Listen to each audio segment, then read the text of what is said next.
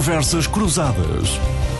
Muito boa tarde. Nuno Garopa, Nuno Botelho e João Sergeira em instantes na análise da atualidade em mais um Conversas Cruzadas.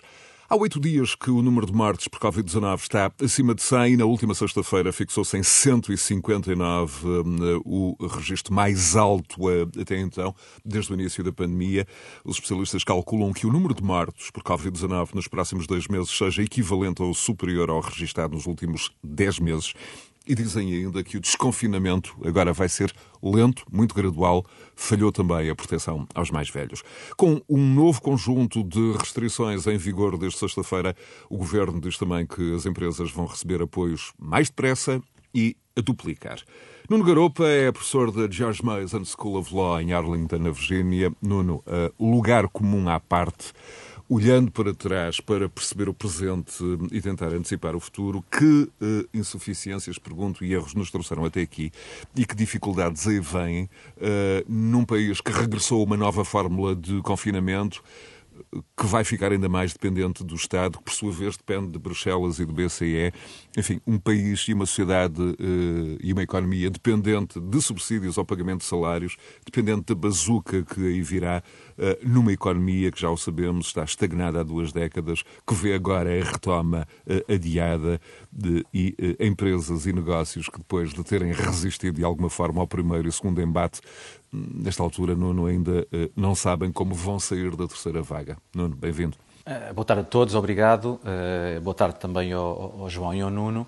Um, eu, eu, acho que antes de, de, responder à tua pergunta, queria fazer dois, dois, dois preliminares que são óbvios, mas eu acho que é muito importante fazer porque acho que muitas vezes quem nos ouve não ouvindo estes preliminares, depois tira conclusões às vezes erradas do que nós estamos a dizer. Tens todo primeira... o tempo para isso. Não, a primeira coisa que eu quero dizer é que isto é uma situação complicada e, portanto, eh, tudo o que se vai dizer sobre este assunto tem que ser entendido no contexto de situação complicada. Isto não é uma situação fácil, portanto, não é, é chegar e, resolver isto com uma varinha de mágica. Isso não existe. E, portanto, é uma situação complicada. E eu não invejo eh, nem o lugar do Primeiro-Ministro, nem os membros do Conselho de Ministros, nem os vários responsáveis políticos, eh, como não invejo os profissionais de saúde que têm que lidar diretamente, cada dia, com esta situação muito complicada. Esse é o primeiro comentário.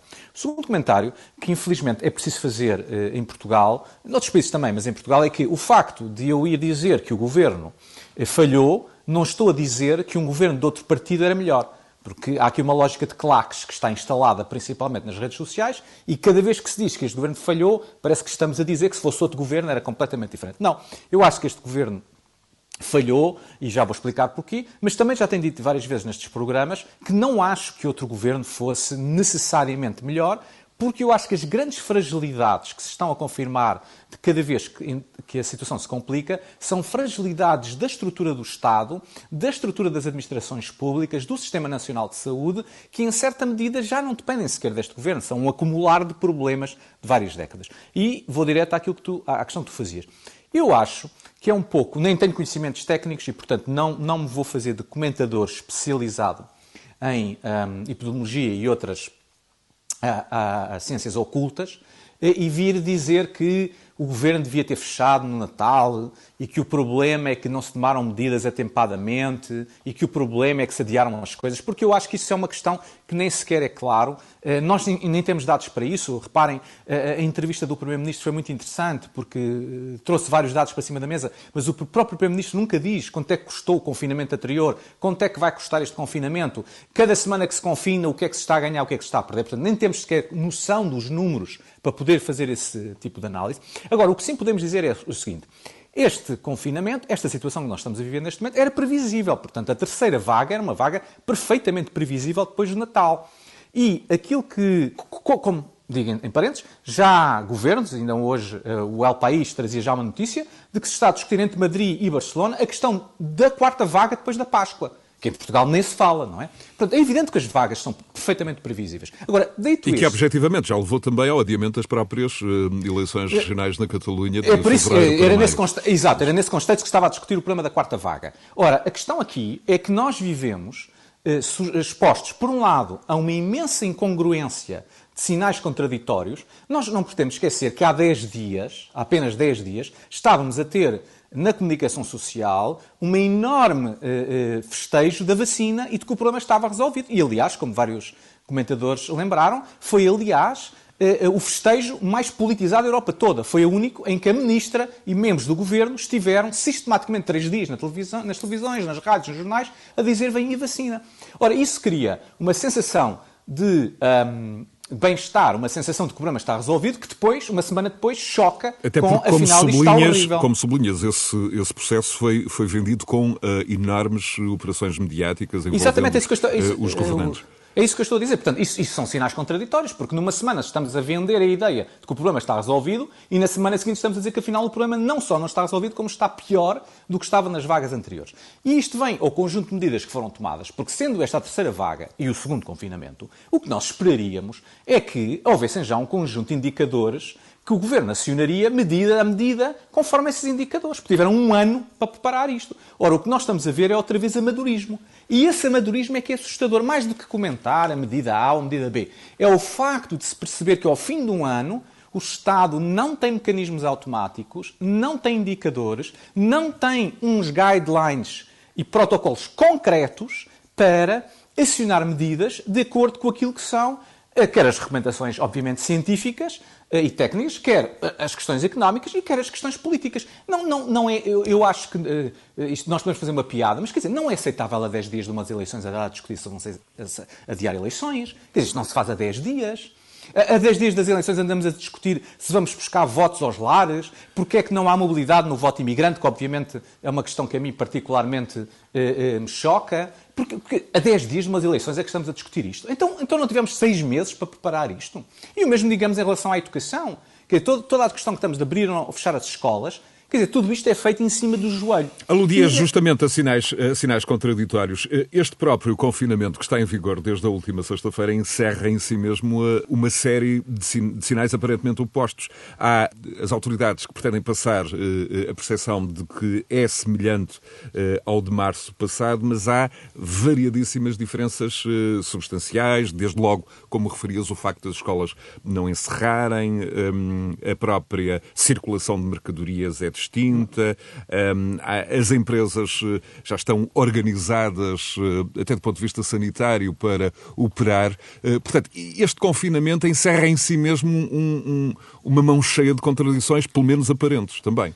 Mas eu acho que isso tem, levanta duas questões, uma questão substantiva e uma, e, digamos, uma, e uma questão de comunicação. A questão substantiva é perceber porque é que essas exceções são feitas. E claro que não é de forma alguma vantajoso nós, num dia, ser dito que os centros de explicações podem estar abertos e no dia a seguir não podem, porque isso dá a entender que as exceções são um bocadinho eh, caóticas e aleatórias. Portanto, foi, não foi boa política anunciar essas exceções eh, de forma pouco rigorosa. Depois há um problema de comunicação. E isso já não tem a ver só com o poder político, só com o governo, tem a ver com o papel da própria comunicação social, que eu acho que vai ter que fazer uma reflexão qual é o seu papel no meio de uma pandemia, quando nós abrimos a comunicação social, nomeadamente aqui a imprensa escrita, e as capas são as exceções. Portanto, já não é o confinamento, mas as exceções. Obviamente que isso está a chamar a atenção para as exceções, o que dá a entender que este confinamento é completamente diferente do confinamento anterior. Isto são questões que deviam ter sido acauteladas, não foram. Onde é que eu insisto? É que não é, é que tivemos um ano, quer dizer, já há uma experiência de um ano disto e parece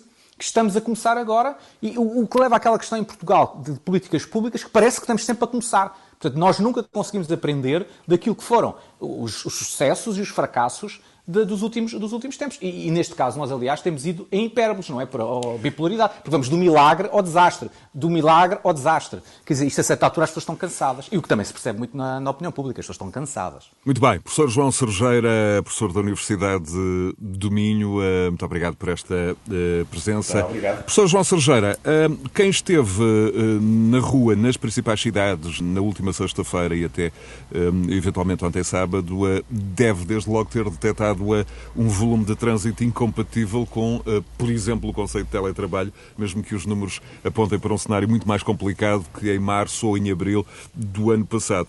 Pergunto-lhe, usando até esta, esta imagem do Nuno Garopa, um, eh, o começar de novo, que nos remete também para aquela célebre canção de Ivan Lins. Um, como, é que, como é que estamos? Estamos mesmo a começar de novo? Parece que estamos sempre a começar de novo todos os dias, quase, não é? Tantos mais bom dia, eh, bom dia a todos e, e saudar também os colegas de painel. Eu acho que isto é, quando, se, se, perguntar eh, como é que eu avalio a ação do governo ou como é que Portugal está a portar, digamos, nestas várias ondas, se nós pudermos repartir a análise em três níveis, portanto, o que é prevenção, depois a contenção dos casos e, e, o, e, o, limite da pandemia, as formas de limitar a expansão da pandemia, e depois em termos de tratamento, acho que nós a partir daí nós já poderemos ter alguma avaliação crítica relativamente a estas três fases. Portanto, a primeira diz respeito à prevenção, onde a questão dos testes aí eu acho que é fundamental. E se nós podemos apontar uma crítica um, ao Governo, ou pelo menos às, às autoridades de saúde, é uh, os testes, pelo menos naqueles núcleos onde claramente, ou porque a letalidade é maior, e, e refiro-me concretamente à questão dos lares de idosos, ou porque as vias de transmissão, que não sabemos se existem ou se não, ou pelo menos não há estudos, ou pelo menos os dados, como disse no Garopa, não são explícitos, por exemplo, se, se o, o contágio é feito em contexto escolar ou no contexto universitário, ou se é em termos de, eh, da restauração ou, ou de lugares de lazer, etc. Portanto, relativamente aos testes, nós devíamos ter, sabendo quais são os pontos, eh, digamos, fulcrais em termos de contágio ou de risco, uh, os testes deviam ser feitos de forma massiva, tal como se fazem, por exemplo, no futebol. Isto é, no futebol, e o próprio Presidente da República uh, faz testes de forma recorrente, mas parece que é uma exceção de. Uh, mais do que exceção, quer dizer, é completamente excepcional quando essa testagem. Mas mesmo assim, no caso desta semana, o próprio, o próprio Presidente da República não evitou a, a profunda irritação que lhe terá causado enfim, depois a posterior eh, atuação até da DGS na, na, na, na sequência de, de, um falso positivo que teve. Portanto, até, no, até com o Presidente da República o sistema uh, aparenta não ser perfeito. Não, porque não há testes perfeitos e, portanto, a ocorrência de testes de, de um falso positivo, atendendo às dezenas de testes que o Presidente da República já fez, portanto, é, não diria inevitável, mas, portanto, poderia ocorrer com uma probabilidade muito grande. Mas depois, relativamente, por exemplo, à segunda fase que, que eu tinha falado, que é uh, relativamente à contenção da pandemia. E aí é fundamental o rastreamento. E nós sabemos que os rastreamentos, com os níveis de infectados que temos atualmente, que, que ultrapassam os 100 mil ativos, uh, o nível de rastreamento das duas, uma, tínhamos um exército de pessoas, portanto, mobilizado para controlar os casos ativos, ou então o rastreamento é impossível. E, portanto, eu acho que onde nós falhamos essencialmente foi este nível do rastreamento e da, e da contenção das infecções. E já agora, se, se me permite uma coisa, também não é apenas, eh, podemos dizer que é culpa do governo, mas eu também acho que é o desenho das medidas nem sempre teve em conta o comportamento dos agentes. E, e quando nós perguntamos, por exemplo, porque é que uh, esta segunda fase, e a primeira também, teve uma incidência muito mais forte na região norte do que, por exemplo, em Lisboa ou, ou noutras regiões do país, isso tem muito a ver também, do, na minha ótica, quando olhamos para o tecido económico e para o tipo de empresa que temos numa região e noutra. Isto é, quando nós penalizamos, por exemplo, as empresas, se uma empresa tiver alguém infectado, que incentivo é que tem de colocar essa pessoa em quarentena ou, por um lado, tentar esconder ou minimizar o dano, não é? Nós temos também de olhar para o lado dos incentivos dos agentes em terem comportamentos responsáveis. Se um indivíduo, por, por hipótese, tem parte do seu salário que recebe de forma informal, isso acontece, por exemplo, na restauração que incentivo tem esse trabalhador de anunciar essa entidade eh, empregadora que está infectado e, como tal, vai ter uma penalização do rendimento se ficar, ficar portanto, de baixo ou se ficar em quarentena. Portanto, aqui também é preciso também olhar também do ponto de vista dos incentivos económicos se esses incentivos estão a ser os mais corretos no sentido dos indivíduos, quer os consumidores, quer os trabalhadores, quer também os empresários, terem os comportamentos e as decisões no sentido de obtenção do resultado final, que é a diminuição dos contágios.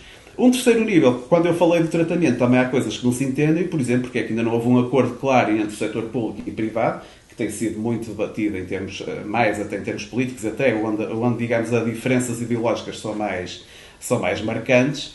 Mas, de facto, se há capacidade instalada no privado, não se percebe porque, porque é que que a centralidade não é do, do doente e não é a centralidade não é na necessidade e, é, e estamos muito mais a debater sistemas e, e, e a debater uh, quem é que é o prestador, quem é o dono do prestador e não propriamente uh, a centralidade no doente. Portanto, eu acho que a estes três níveis há aqui falhas. Agora, também, por outro lado, quando nós olhamos, e como dizer no Europa, parece que passamos da euforia para a depressão de forma muito rápida, quando olhamos comparativamente os nossos números com, com, os outros países, e portanto eu olhei agora para os dados uh, mais atuais relativamente ao dia de ontem, portanto, quanto ao total de casos por milhão de habitantes, Nós estamos em 17 a nível mundial, portanto, descontando aqueles países mais pequenos onde, onde digamos, a estatística não é, a este nível não é tão relevante. Estamos em sétimo na União Europeia. O, o, quando olhamos para o total de mortes por milhão de habitantes, estamos em 28 e em 15 da União Europeia. Ou seja, nós, em termos até, nomeadamente, o número de mortes, que acaba por ser aquele que é o mais significativo em termos de qualidade, uh, nomeadamente do tratamento, mas também das, das operações a montante, nós podemos dizer que estamos a meio da tabela da União Europeia. Portanto, não estamos, lá está, nem estamos, não, não somos os piores do mundo, também não somos João. João Sergeira, mas, Sergeira, mas, não tínhamos, não é? mas não tínhamos uh, algumas condições para fazer melhor uh, e lembra-me até do seu próprio exemplo que deu aqui num outro uh, programa e, e, da forma como o seu caso foi seguido. Nós sabemos esta semana na reunião do IFARMED que 87% das cadeias de contágio não são rastreadas em Portugal. Ao contrário, por exemplo, de um país de, de dimensão relativamente semelhante à Dinamarca, que tem a, também apenas uma única fronteira fronteira terrestre, onde um, a detecção da quase totalidade das cadeias de contágio um, e a multiplicação da, da, da, testagem tem levado a uma das melhores situações do mundo no controle da pandemia. Sim, exatamente. O que eu acho é que se perdeu muito tempo na preparação desta segunda fase, se é que houve alguma preparação, a não ser a repetição do conjunto de procedimentos que estava para trás. Portanto, eu acho que claramente as autoridades de saúde portuguesas foram apanhadas, nunca estariam à, à espera que o número de, de, de, casos fosse tão grande como eh, se verificou. E depois, também a nossa rigidez em termos de adaptação do conjunto de procedimentos. Um exemplo muito simples: os horários, de, os, os horários e, e, e, o calendário escolar. Uh, ninguém percebeu porque é que o ano escolar, por exemplo, começou uh, quase no final de setembro, quando poderia ter começado.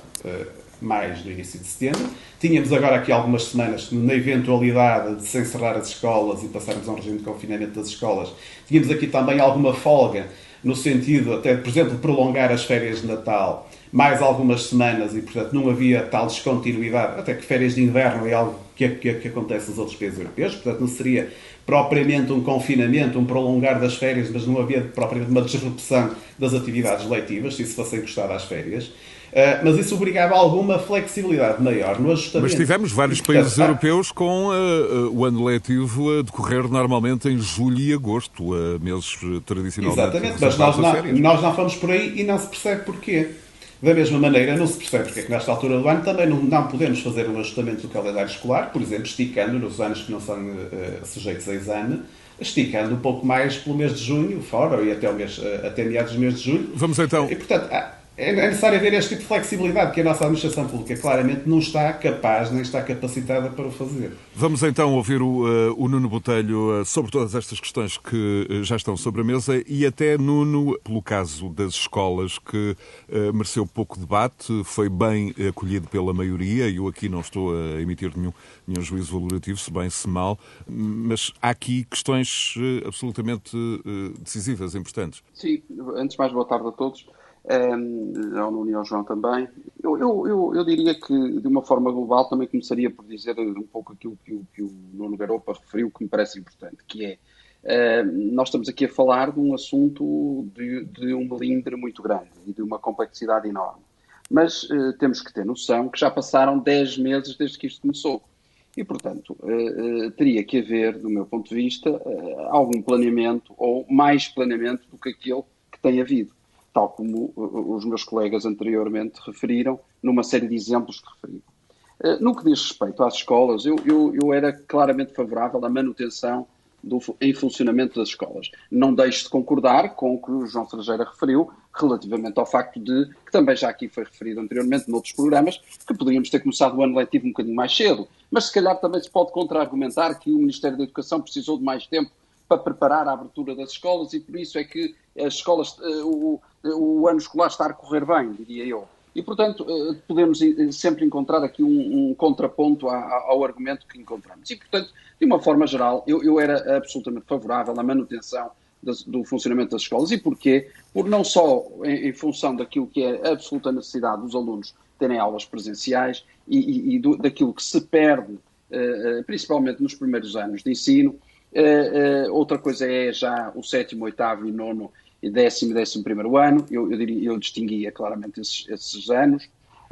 mas, por outro lado, compreendo a manutenção desses anos, porque entendo que são alunos que têm um grau de autonomia muito maior em relação aos pais e, portanto, se ficassem em casa, a possibilidade de saírem de casa, de irem passear, de irem tomar café, de irem estar com os amigos, de irem praticar desporto, informal ou formal, tudo isso seria uma, uma possibilidade muito maior do que estarem na escola a ter as aulas. É a possibilidade de, digamos assim, de surtos e de, e de contágios seria de facto muito maior. E, portanto, eu concordo em absoluto com a manutenção das aulas e, desse ponto de vista, já o tenho feito, não me custa tornar a fazê-lo. Acho que o Ministro da Educação tem estado bem, o Ministério da Educação tem funcionado bem, a, a escola é um local seguro, as coisas têm corrido bem nas escolas com, obviamente, com, com exceções aqui e ali, mas, mas, mas de facto num universo tão grande é, é possível encontrar eh, essas exceções. Portanto, eu, eu, eu, não seria aí que poria a tónica crítica nem, nem o problema. Eu, eu, eu acho é que nós temos tido estes, estes tristes resultados porque, de facto, eh, e portanto os números são estes, esta, esta, triste realidade,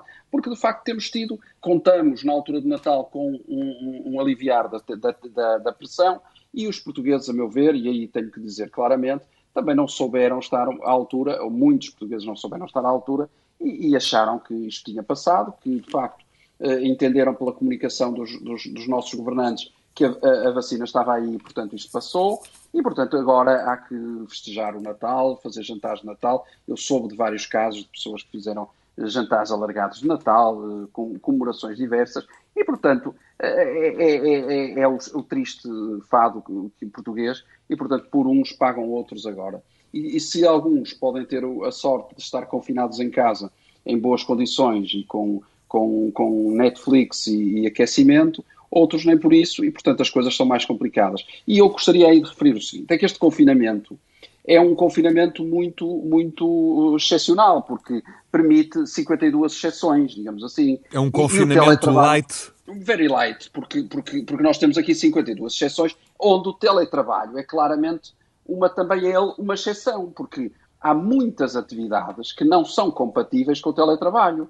Há um sem número de atividades. Eu diria que a exceção é atividade, existirem atividades com possibilidade de teletrabalho. Quer dizer, é, é, é, se nós formos rigorosos na análise, é, é, é, difícil encontrar outra solução. Agora, também diria que não é fácil ao governo gerir isto de outra maneira. Agora, volto a dizer, o problema do governo tem sido sempre, desde o início, mais do que um problema de eficácia nas medidas, um problema de comunicação. E no que diz respeito às empresas, entrando, entrando um bocadinho nessa questão e no pacote económico e, e nas questões uh, mais económicas. Eu diria que é, hoje em dia, cada vez mais, à medida que os meses passam, um problema de articulação entre os diferentes ministérios. Entre o Ministério das Finanças, por exemplo, e da Segurança Social eh, e do Trabalho, entre o Ministério da Economia e, da, e das Finanças. Portanto, ou seja, as empresas que caem nesta rede estão hoje absolutamente uh, enredadas e com enormes dificuldades, mas sobre isso podemos falar mais a seguir. Podemos falar mais à frente, até, eu, até, até numa altura, Nuno, em eu, que o Estado é grande fonte de verbas, de dinheiro, de liquidez, numa economia fragilizada pela pandemia e, e num certo sentido, até aqui também asfixiada uh, por uma carga fiscal que muitos dizem, uh, muitos agentes económicos, muitos empresários dizem ser excessiva. Portanto, cada vez mais dependentes do Estado, no fundo. Eu, eu, e. Sim, sim, hoje em dia eu, eu falo com o empresário, é, é, é absolutamente avassalador a, a, carga que nós temos sobre os nossos uh, ombros uh, e, e, ao mesmo tempo, uh, o peso burocrático de, de ter que recorrer aos apoios. na, na quinta-feira passada, o Sr. Ministro da Economia, e, e aí eu, eu até saúdo a forma como conseguiu apresentar, serena e calma e tranquilamente, apresentar, eu, eu até diria contrastando com, com o Primeiro-Ministro à noite, nessa noite, na quinta-feira passada, na, na, na, TVI, não tem essa capacidade oratória uh, do Ministro da Economia, lamento, mas não tem. Um, e, e, e, portanto, consegue comunicar. Há ali medidas interessantes, o, o, reforço do apoiar, o apoiar rendas, o layoff simplificado, são muito interessantes, mas eu volto a dizer e chamo a atenção dos responsáveis. Isto não está a funcionar. A articulação com o Ministério das Finanças não está a funcionar e as pessoas têm que perceber isso, porque isto vai colapsar, as empresas não vão aguentar, o dinheiro não vai chegar às empresas. Eu tenho ouvido relatos esta semana absolutamente dantescos de falta de comunicação entre os ministérios, em que as empresas não conseguem aceder aos apoios, porque de facto as coisas não, eles não comunicam entre eles, não conseguem e andam os empresários a correr seca para meca, onde e como nós sabemos com isto do. Mas do isso tem a ver com, também com o cenário de desorganização e, portanto, da máquina estatal a que o Nuno Garopa era, era se referia. Era, era, eu ia pegar nesse, nesse gancho que o Nuno Garopa me deu, que era uh, exatamente aí. Ou seja, nós temos cada vez mais um Estado pesado, um Estado gordo, um Estado inoperante, incompetente e que obriga os contribuintes a estarem cada vez mais dependentes, mas ao mesmo tempo não consegue resolver as coisas para as quais é, é, é criado. E, portanto, nós temos cada vez mais um, uma dificuldade. E, portanto, as empresas não contentes em ter esta, esta, esta crise avassaladora como eu nunca tinha visto e, então, e, e muitos de nós, se calhar, nunca vimos, e de facto temos uh, que andar de mão estendida e ao mesmo tempo sem capacidade de resposta por parte do Estado. Ou eu... seja, nós temos aqui de facto uma questão pandémica, mas vamos ter, cujas consequências eu diria que nós ainda nem conhecemos muito bem. Sabemos que, que, por exemplo, a Ministra da Saúde já emitiu uma portaria, um decreto adiando todas as cirurgias não, não, não Covid que não fossem urgentes e isso vai dar origem a mais uma pandemia de outro nível e outra, que é outra discussão que podemos ter. Sabemos que temos uma Ministra da Saúde, do ponto de vista da pandemia, que teima em não chegar a acordo com os privados para, para alargar a capacidade de resposta do Ministério da Saúde ou, ou do Serviço Nacional de Saúde, mas, mas do ponto de vista económico nós já sabemos o que vai acontecer. É um completo desastre e, de facto, não caminhamos para algo positivo eu temo mesmo por aquilo que vem aí. Muito bem, deixa-me então abrir a, aqui a grande angular com o Nuno Garopa. Nuno, como, como sociedade, como coletivo, eh, enfim, não, não somos muito bons eh, a prever acontecimentos negativos, eh, a prever casos raros, enfim, o, o, cisne negro do, do Nassim Taleb acaba sempre por nos apanhar desprevenidos, quer dizer, o improvável cisne negro e talvez também hum, mesmo o cisne branco, mesmo o mais previsível, nos apanha desprevenidos. O que é que se passa? Temos uma dificuldade inata de analisar a melhor informação disponível, de agir em conformidade.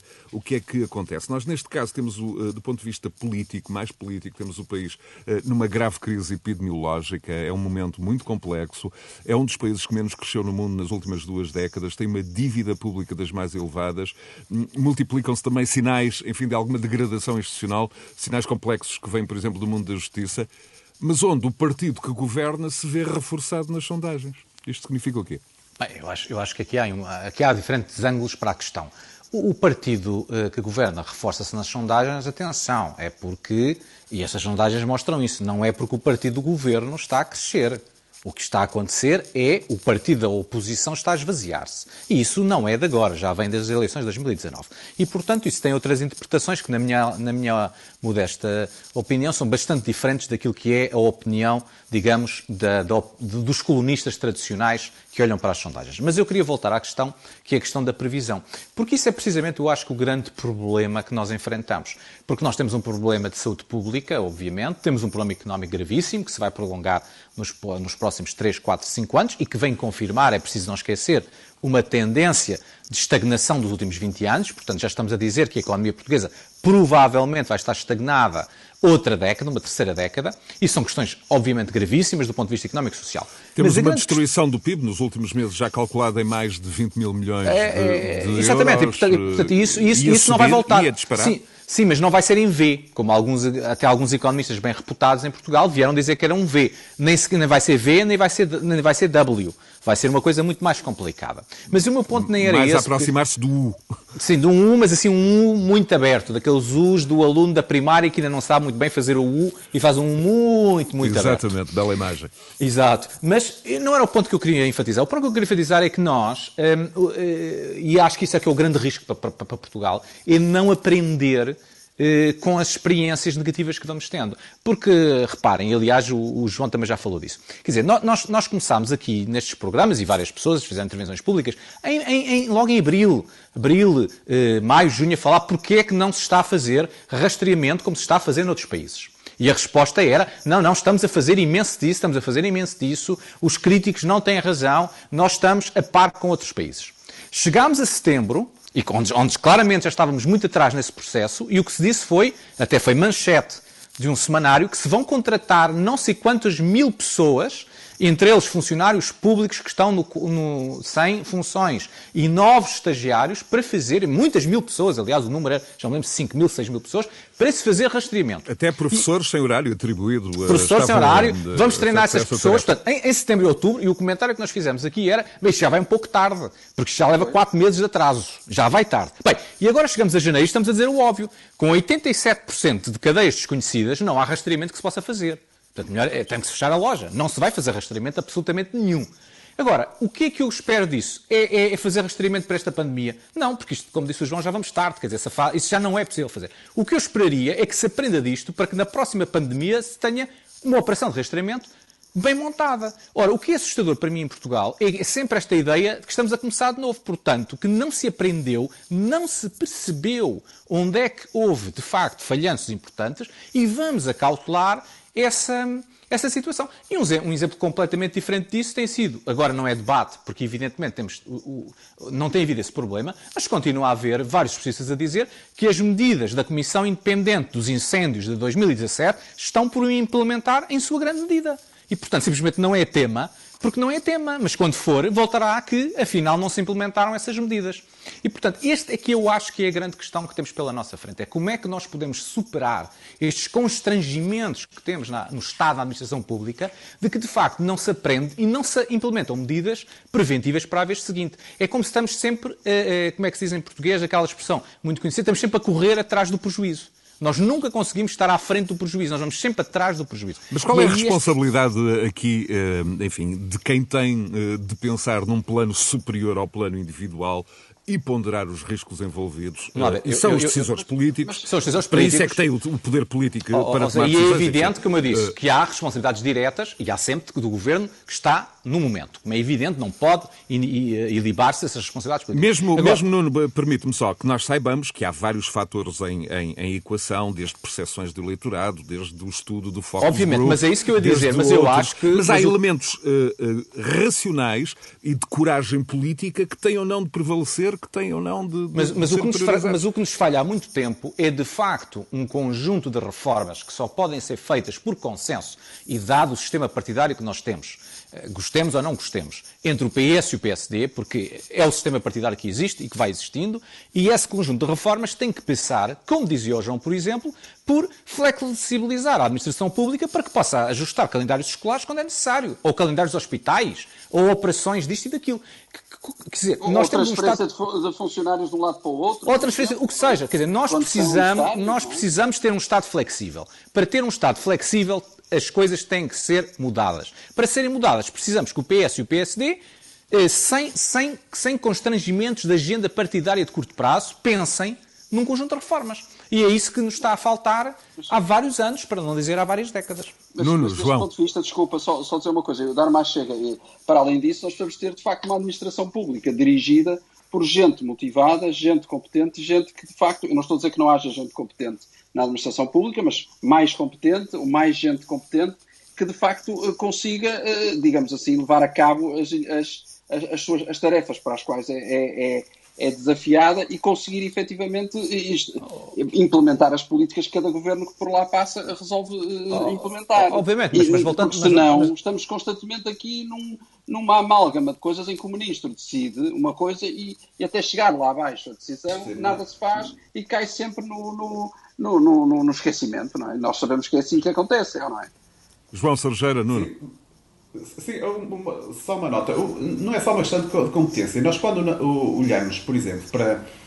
Olhando o sistema de ensino, que é aquele que, digamos, que eu conheço melhor, não é?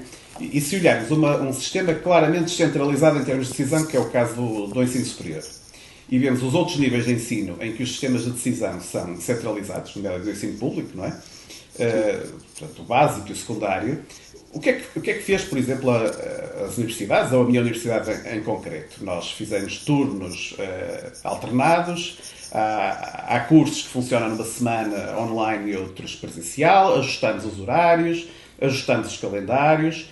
Portanto, fizemos um esforço grande de adaptação e não foi preciso pedir autorização ao Ministério da, do Ensino Superior. Portanto, foi algo que a Universidade decidiu uh, livremente. As escolas não podem fazer isso e, portanto o que nós temos é, quando a administração pública de facto está descentralizada no, no seu processo de decisão e a decisão claro. está próxima daqueles que são mais afetados, chega-se a uma decisão mais concreta. Nós vemos logo no início da pandemia, foi, foi curioso, a reação das câmaras municipais do, do Essas reagiram logo. foi muito mais rápido, claro. muito mais eficiente, com os poucos instrumentos, e estamos a falar de uma, controle de uma pandemia que não deve, não deve ser feita sequer, quer dizer, o principal interlocutor não é a nível local, portanto é algo que tem que ser a nível nacional. E, e, o que vai acontecer, por exemplo, na, na, questão da administração das vacinas, que é o que eu, portanto, nós tivemos há pouco falado do, do, dos testes, não é? A segunda fase, digamos, de, em termos de prevenção, vai ser a, administração da, das vacinas que está a ser feito essencialmente por um processo altamente burocrático e centralizado. E está a ser feito com ao, Daí ao que o discurso que público já seja eh, no sentido de prevenir para o, eh, a prorrogação dos prazos. Pois, eh, mas, mas, mas repare, se nós já temos o estoque, quer dizer, ainda, ainda falava uma, uma pessoa familiar minha que está neste processo, envolvida no processo de administração de vacinas, e dizia assim: é pá, se nos deixássemos nós no fim de semana vacinávamos todos os grupos que estão para já indicados, por exemplo, os idosos que estão em lares. Enquanto estão a fazê-lo lentamente, portanto, com uma lista que telefonam e depois vão ao local e não sei o quê, portanto, demoram 15 dias para vacinar a população de um, de um, dos lares idosos aqui de um, de, um, de um município aqui perto, quando poderiam fazê-lo todo uh, num só dia. Isto que estamos a dizer aqui, a diferença entre dias é a diferença de termos mais ou menos mortes. Portanto, aqui é uma coisa mesmo a sério. Muito Portanto, bem. qualquer dia de atraso são mais uma centena de mortes. Muito bem. Só, e há pouco mas, o Nuno... Mas, José, deixa, deixa-me só, deixa só acrescentar isto, porque eu acho que isto é um bom exemplo. Porque nós acabámos de sair de um desastre que foi a vacina da gripe. E em vez de se ter dito, epá, foi um desastre a vacina da gripe por A, B e C, e portanto vamos corrigir A, B e C para a vacinação do Covid, Exatamente. o que se veio dizer era ah, isso foi um caso extraordinário, foi esporádico, foi porque as pessoas não perceberam bem o que disse o Sr. Presidente da República e o que disse oh, a Sra. Ministra da Saúde. E não, não perceberam bem, não. as pessoas não perceberam bem o que aconteceu é. e não há problema nenhum. Como é evidente, como o João estava a dizer, pois vamos cair exatamente no mesmo processo burocrático igual, complicado. Pronto é evidente, porque não foi tomada nenhuma medida de prevenção desses problemas. Muito bem, há pouco era tu a expressão, Nuno Garopa, Estado flexível. Uh, temos agora as presidenciais. Desde logo a esta hora, uh, mais de 200 mil portugueses uh, podem votar este domingo, depois de, de terem solicitado o voto antecipado. Desde logo ao fantasma da abstenção. Há especialistas como o Pedro Magalhães a antecipar para de hoje a oito dias uma abstenção estrondosa, estrondosa foi mesmo uh, o termo, foi a palavra, que uh, os políticos vão justificar com a pandemia, diz o Pedro Magalhães, mas um, o politólogo diz também que é uma desculpa que não passa disso mesmo, porque as razões são mais profundas uh, e mostram que algo não está bem. Já o presidente incumbente, numa primeira observação, mostrou-se preocupado com uma abstenção de 70% a 75%. Nuno, por onde, por onde começar nesta questão que parte desde logo uh, de enfim, um truísmo, sempre que está em causa a reeleição, a abstenção aumentaria, não fossem todas as outras circunstâncias. Não, eu, eu acho que isso é evidente, que a abstenção normalmente andaria nos 55%, 60%, que é uma reeleição, e agora chegará aos 70% aos 75%.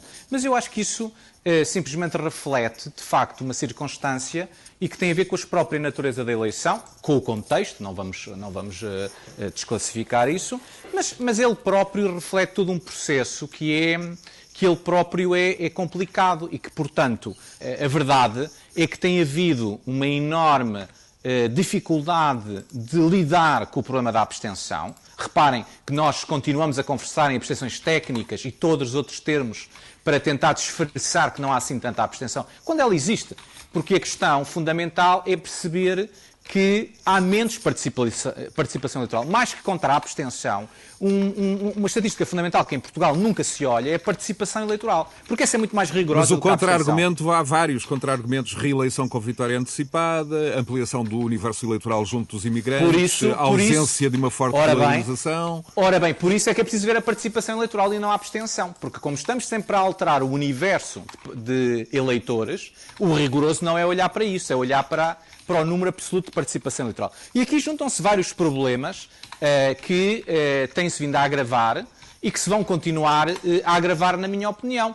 E isso reflete problemas que têm a ver com o sistema partidário, com os candidatos, e, e aqui há preciso, é preciso colocar um problema em cima da, da, mesa, que eu não, não gosto muito de falar dele, até porque um, em abono da verdade, é bom que antes de falar dele eu esclareça uh, quem me está a ouvir que a minha intenção Uh, se puder exercer o meu direito de voto, é votar no Tiago Manhã, e isso fica esclarecido, porque é para as pessoas, uh, enfim, não quero fazer uh, aqui de que sou isento, independente e de que trato por igual todos os candidatos. Obviamente, tenho a minha preferência, a minha preferência nestas eleições vai para Tiago Manhã. Se, se puderes, se puderes se votar, tem a ver com a questão de, da mobilidade. de ser só objetivamente imigrante.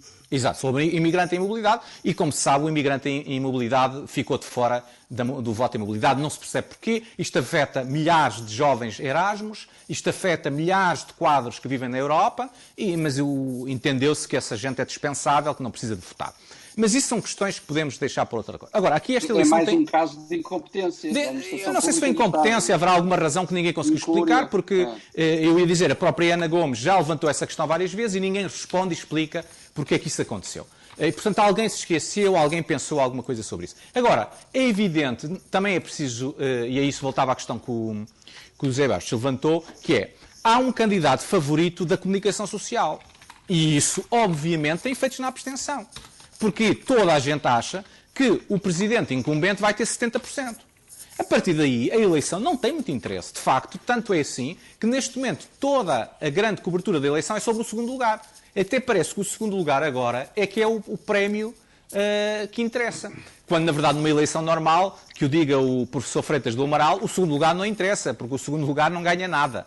Um, e toda a gente que ficou em segundo lugar nas últimas eleições presidenciais dos últimos 40 anos. Portanto, de repente, a eleição até está-se transformada num campeonato para o segundo lugar, o que teve consequências, na minha opinião, muito interessantes em termos das dinâmicas.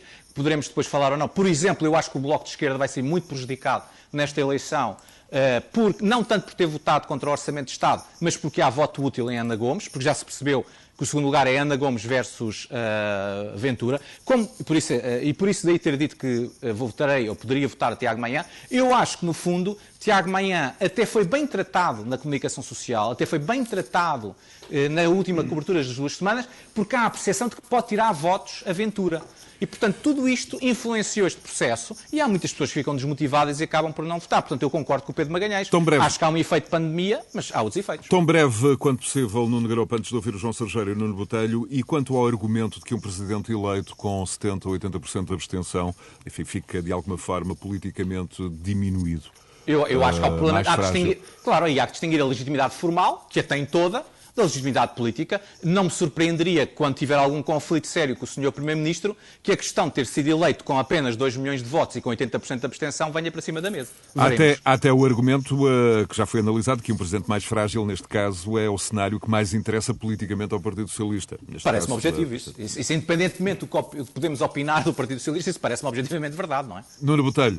Sim, claramente. Não, não, não sairá reforçado disto. Será, obviamente, mais frágil, mas acho que o próprio o Presidente da República já percebeu isso e o candidato Marcelo Rebelo Sousa já percebeu, aliás, nesta última semana já vem fazendo declarações em que compreende que haverá mais abstenção, compreende que será muito difícil bater eh, Mário Soares, compreende, portanto, ele já está na fase da compreensão total dessas, dessas todas essas realidades. Eh, agora, a questão que se põe é porque é que nós estamos a enfrentar uma, uma, um período eleitoral em plena pandemia, em pleno confinamento.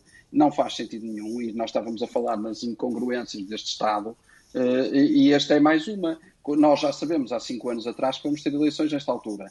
Estamos em pandemia há 10 meses. Há 10 meses que houve tempo para preparar esta, uma eventual, um eventual adiamento ou uma, outra solução. E, portanto, não se compreende como é que as coisas chegam aqui nestes termos.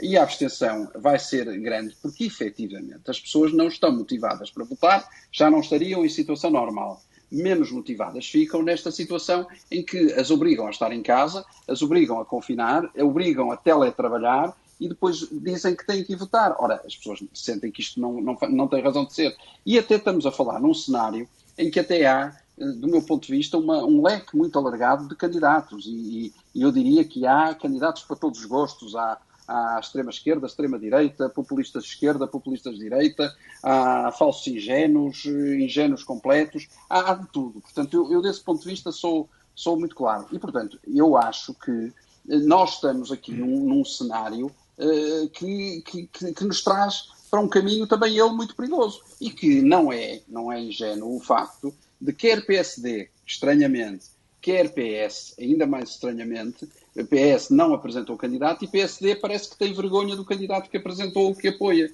E, portanto, quer um, quer outro também não estão a fazer grande força para esta, nestas, nestas eleições e, portanto, a coisa perde-se aqui um bocado e, portanto, parece que querem eh, que estas eleições passem ao de leve e que não se note que, estivemos, que tivemos eleições presidenciais, que são só eleições para o mais alto cargo da nação. E, portanto, não se compreende muito bem. João Sergeira, o argumento de que um presidente eleito com 80% de abstenção um, fica, de alguma forma, fragilizado. Um... Bom, eu acho que fica, fica fragilizado, mas é uma, uma fragilidade de curto prazo, porque se nós perguntarmos qual foi, para além dos especialistas, como, como a Nuno Garopa ou, ou, outros que seguem uh, com, com, mais atenção a evolução da abstenção e, portanto, os nomes eleitorais, daqui a dois ou três anos já ninguém se lembra qual foi o nível de abstenção nestas eleições e vai ser para atribuir à, à questão da pandemia e etc. Agora, há aqui um ponto também importante, que é a própria ausência do Presidente enquanto candidato. Ou seja, de facto, como disse o Nuno bem, esta eleição parece que se tornou uma eleição para o segundo lugar. Não só porque os candidatos efetivamente estão a lutar pelo segundo lugar e, portanto, o debate parece que é o debate principal é Ana Gomes e Ventura ou Marisa Matias e, e, e todos contra o Ventura e, portanto, parece que o, o, o debate com o, o principal candidato e, e, portanto, o presidente eleito é, está praticamente ausente, como o próprio presidente também se abstém de participar no debate. Eh, é, é um facto curioso, nunca tal tinha acontecido mas não há campanha eleitoral passada na televisão, portanto, os, os tempos de antena dos vários candidatos. No candidato uh, Marcelo Rebelo de Souza está uma, uma faixa a dizer que não foi entregue qualquer vídeo. Isto é, houve uma. O próprio candidato se recusou, portanto, nem sequer um, um espaço de discurso ou, de, ou, ou quer que fosse para ocupar os, uh, os tempos de antena que estavam assim destinados. Portanto, também houve aqui uma desvalorização uh, do próprio candidato que, que aparentemente nas sondagens vai à frente. Agora, esta eleição pode levar aqui aquilo que aconteceu. Há um texto muito, interessante do Rui Tavares no, no público sobre a situação e compara um pouco esta eleição portuguesa de agora com as, as eleições de França de 2002, em que tínhamos a recandidatura do, de Jacques Chirac e, e, e, o principal suposto candidato era o Lionel Jospin, que tinha sido primeiro-ministro de uma frente uh, de esquerda, portanto, tal como um, uma geringonça na altura, não é? E, e, o que aconteceu? Houve uma, uma polarização, uma, uma, uma, fragmentação dos votos à esquerda e acabou, acabamos por ter, em França, uma, segunda volta entre Jacques Chirac e, e Le Pen. E, e, claramente esta eleição vai marcar depois uma influência crescente na política francesa da extrema-direita. Ou seja, esta uh, fragmentação que estamos a observar à esquerda na hipótese de termos uh, o Ventura a ficar em segundo lugar, claramente vai haver aqui uma força adicional que pode acontecer, portanto, uma situação muito semelhante à evolução que observamos na França nos últimos 20 anos, com todas as suas contradições, portanto, com todas as tensões eh, que adviram a partir daí. Portanto, vai ser muito interessante muito bem. ver. A política portuguesa vai deixar de ser uma pasmaceira, provavelmente, nos próximos anos. Em relação a questões como o adiamento a Nuno Garopa, houve uh, algum, enfim, permita-se-me a expressão, desleixo democrático às presidenciais? Cabia ao uh, governo, aos partidos, ao presidente incumbente uh, e aos candidatos terem evitado eh, que assim fosse e houve tempo para as coisas serem mudadas. Nós tivemos Rio a admitir publicamente alterações à Constituição, eh, mesmo sendo inconjugáveis com, eh, enfim, com o estado de emergência. Com este tempo, esta eleição teria sido o momento ideal por exemplo, para usar o voto eletrónico, o voto por correspondência para imigrantes. Perdeu-se aqui uma oportunidade e houve uma espécie de desleixo democrático? Pergunto, Nuno Garopa. Não, eu, eu, eu, penso que era muito, muito complicado, dada a falta de preparação que houve para estas eleições. E, portanto, acho que o voto eletrónico e todas essas alternativas parecem-me eh, realmente bastante pouco prováveis dentro do contexto em que tudo isto se, se, se, realizou. E houve várias pessoas que, desde o verão, chamaram a atenção para isso.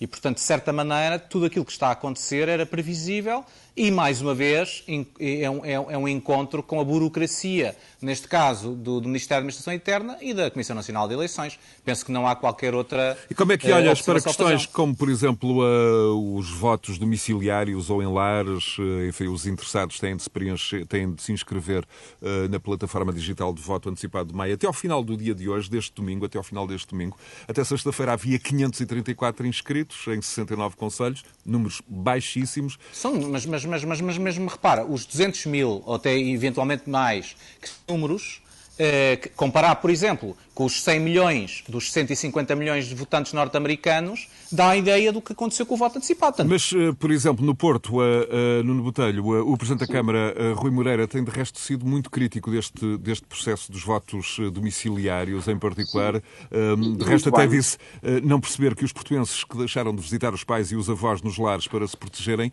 agora possam ter o Presidente da Câmara ou alguém da Câmara Municipal a entrar casa dentro para, para recolher votos. De resto, Exatamente. Rui Moreira defendia o adiamento das eleições para daqui a um mês, pelo menos. Exatamente. E não é só o Presidente da Câmara, é toda uma comitiva que acompanha o Presidente da Câmara para fiscalizar se os votos estão. Um membro de cada candidatura, mais um responsável da polícia, mais um responsável da, da, do, do, do, Ministério da Administração Interna. Portanto, é toda uma, uma panóplia de pessoas que entra pela casa dentro de uma pessoa que supostamente está infectada com Covid e depois a pessoa vai com um EPI, portanto, com equipamento eh, vestido eh, para entrar em, casa da pessoa, depois tem que retirar-se da casa da pessoa, retirar esse equipamento, voltar a, pôr outro para visitar a outra pessoa. Opa, quer dizer, é uma coisa, um processo absolutamente, eu diria até indigno e absolutamente sem nexo, só possível de ser idealizado no Ministério da Administração Interna. Eu acho que isto não tem ponta para onde se lhe pegue e, de facto, quem pensou isto, voltamos ao mesmo, não, não pensou nas consequências. E, portanto, é muito bonito no papel, mas a consequência disto é, é, impossível de concretizar e, portanto, é o que vai acontecer, é que, de facto, não é possível uh, as pessoas uh, poderem votar. O, o, temos que partir aqui de uma questão, quer dizer, uma pessoa que esteja infectada com Covid é como uma pessoa que está doente e que está no hospital e que não pode ir votar. Pronto, se eu estiver no hospital, não vai lá ninguém para eu poder votar. Acho que as pessoas compreendem, tem que me abster, pronto, naquela altura. Da mesma forma que um jogador de futebol, se estiver lesionado, nesse domingo não pode jogar. Portanto, é, é, é, parece-me que toda a gente compreende esta analogia. E, portanto, desse ponto de vista, não, não se compreende porque é que uh, as pessoas com Covid ou infectadas com Covid têm que ter esse tratamento uh, especial, que é, de facto, fisicamente impossível, diria eu, de concretizar e de conseguir conciliar. Por isso é que eu acho que muito podia ter sido feito para evitar esta questão e, desde logo, precavendo, adiando as eleições, e desse ponto de vista também o Presidente da Câmara de Porto tem vindo a, manifestar-se nesse sentido, eu acho com razão. Acho que as coisas não, não foram acauteladas como deve ser.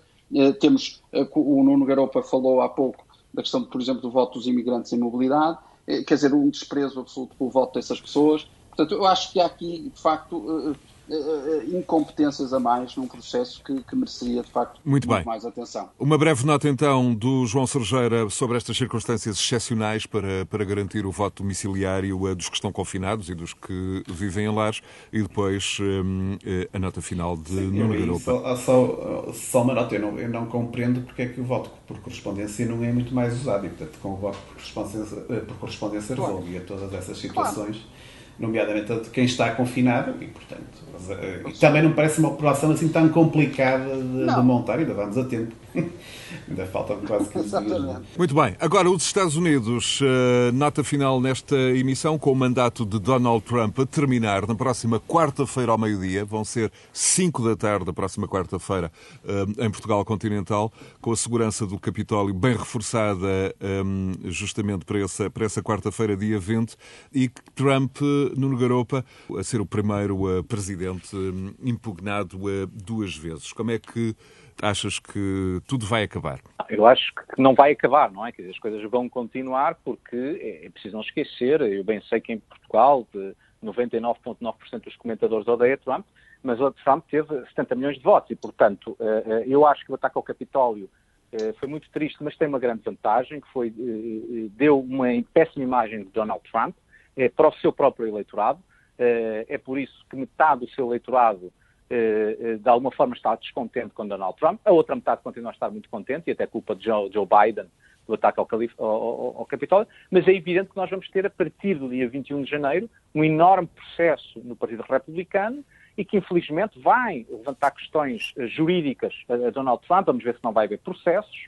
E, e, portanto, o Partido Republicano vai fazer uma grande travessia no deserto nos próximos dois anos, quatro anos, e vamos ver que Partido Republicano é que chega às eleições de 22 e às eleições de 24. Achas eu, que, parece, que a Parece-me que já não chega com Trump. A, a, grande questão aqui é que eu acho que Trump já não pode ser candidato em 24. Justamente. O ataque vai eliminar a hipótese de, de, de Trump se candidatar à presidência daqui a quatro anos. acabou com ele e acabou com a carreira da filha e do filho.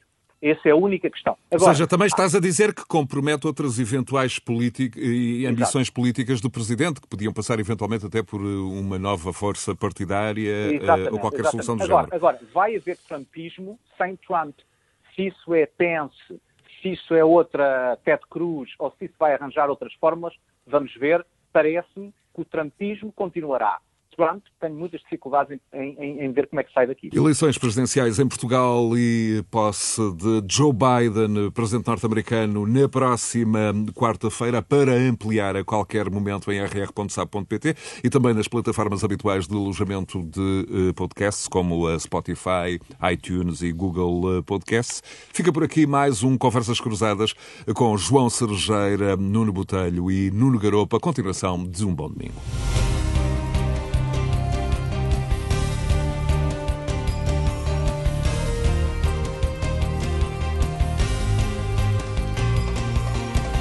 Conversas Cruzadas.